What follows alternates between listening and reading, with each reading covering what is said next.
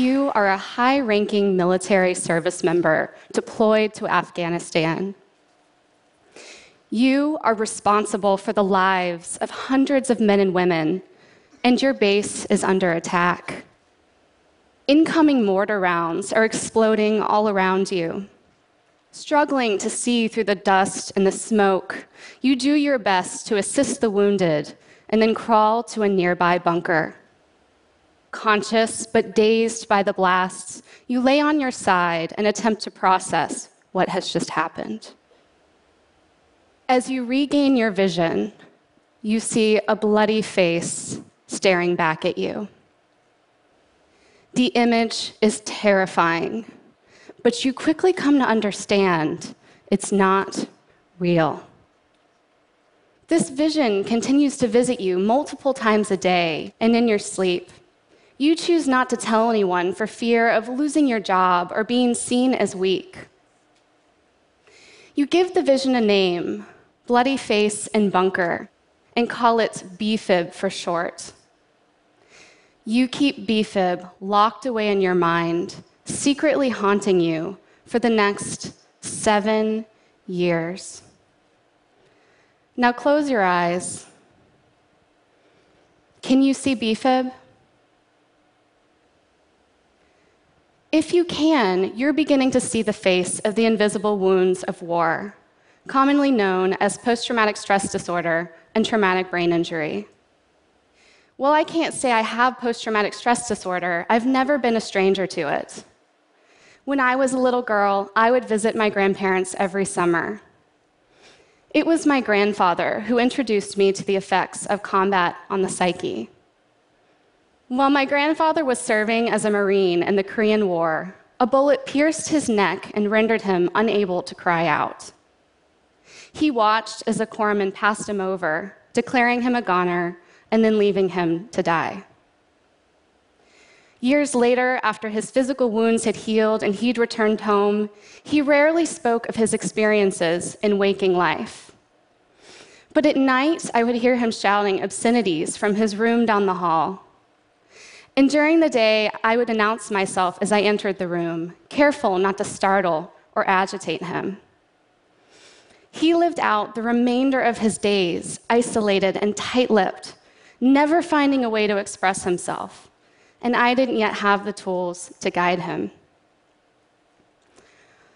I wouldn't have a name for my grandfather's condition until I was in my 20s.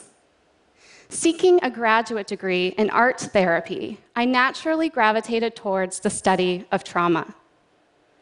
And while sitting in class learning about post traumatic stress disorder, or PTSD for short, my mission to help service members who suffered like my grandfather began to take form.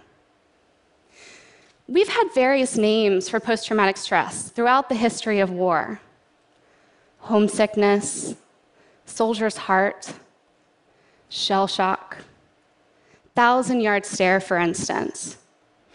And while I was pursuing my degree, a new war was raging. And thanks to modern body armor and military vehicles, service members were surviving blast injuries they wouldn't have before. But the invisible wounds were reaching new levels, and this pushed military doctors and researchers to try and truly understand the effects that traumatic brain injury, or TBI, and PTSD have on the brain. Due to advances in technology and neuroimaging, we now know there's an actual shutdown in the Broca's, or the speech language area of the brain, after an individual experiences trauma. This physiological change, or speechless terror as it's often called, coupled with mental health stigma, the fear of being judged or misunderstood, possibly even removed from their current duties, has led to the invisible struggles of our servicemen and women generation after generation of veterans have chosen not to talk about their experiences and suffer in solitude. I had my work cut out for me when I got my first job as an art therapist at the nation's largest military medical center, Walter Reed.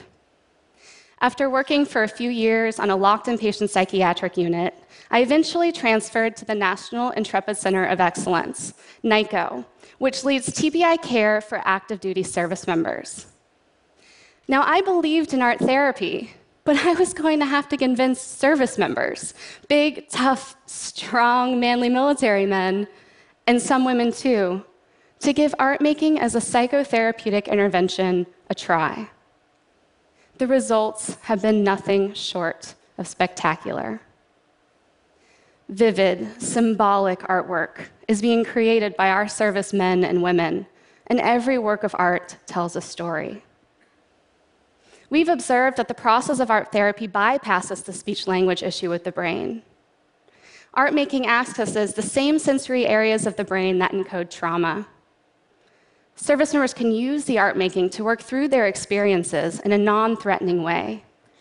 They can then apply words to their physical creations, reintegrating the left and the right hemispheres of the brain. Now, we've seen this can work with all forms of art drawing, painting, collage. But what seems to have the most impact is mask making. Finally, these invisible wounds don't just have a name, they have a face. And when service members create these masks, it allows them to come to grips, literally, with their trauma. And it's amazing how often that enables them to break through the trauma and start to heal. Remember BFib?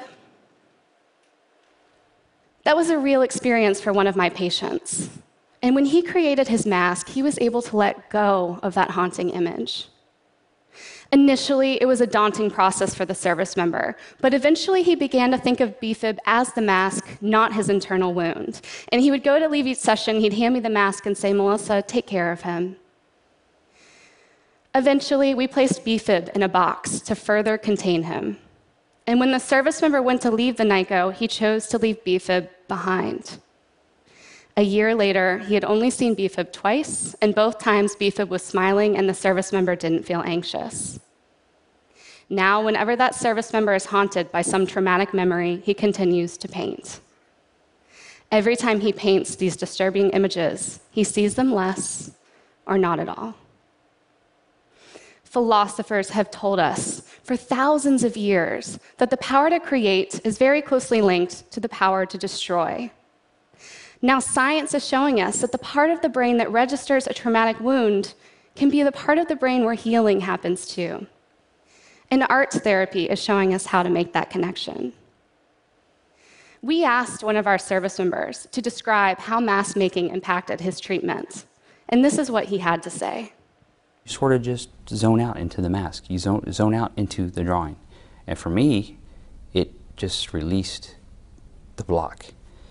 So I was able to do it. And then when I looked at it after two days, I was like, holy crap, here's the picture, here's the key, here's the puzzle.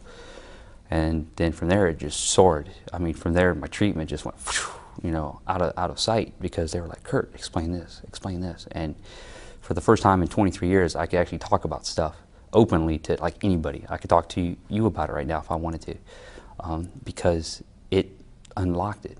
It's just amazing. And it allowed me to put 23 years of PTSD and uh, um, TBI stuff together in one place that it's never happened before.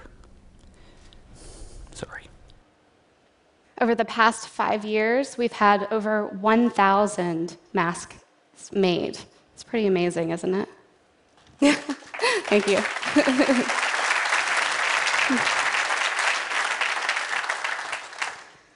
I wish I could have shared this process with my grandfather, but I know that he would be thrilled that we are finding ways to help today's and tomorrow's service members heal and finding the resources within them that they can call upon to heal themselves.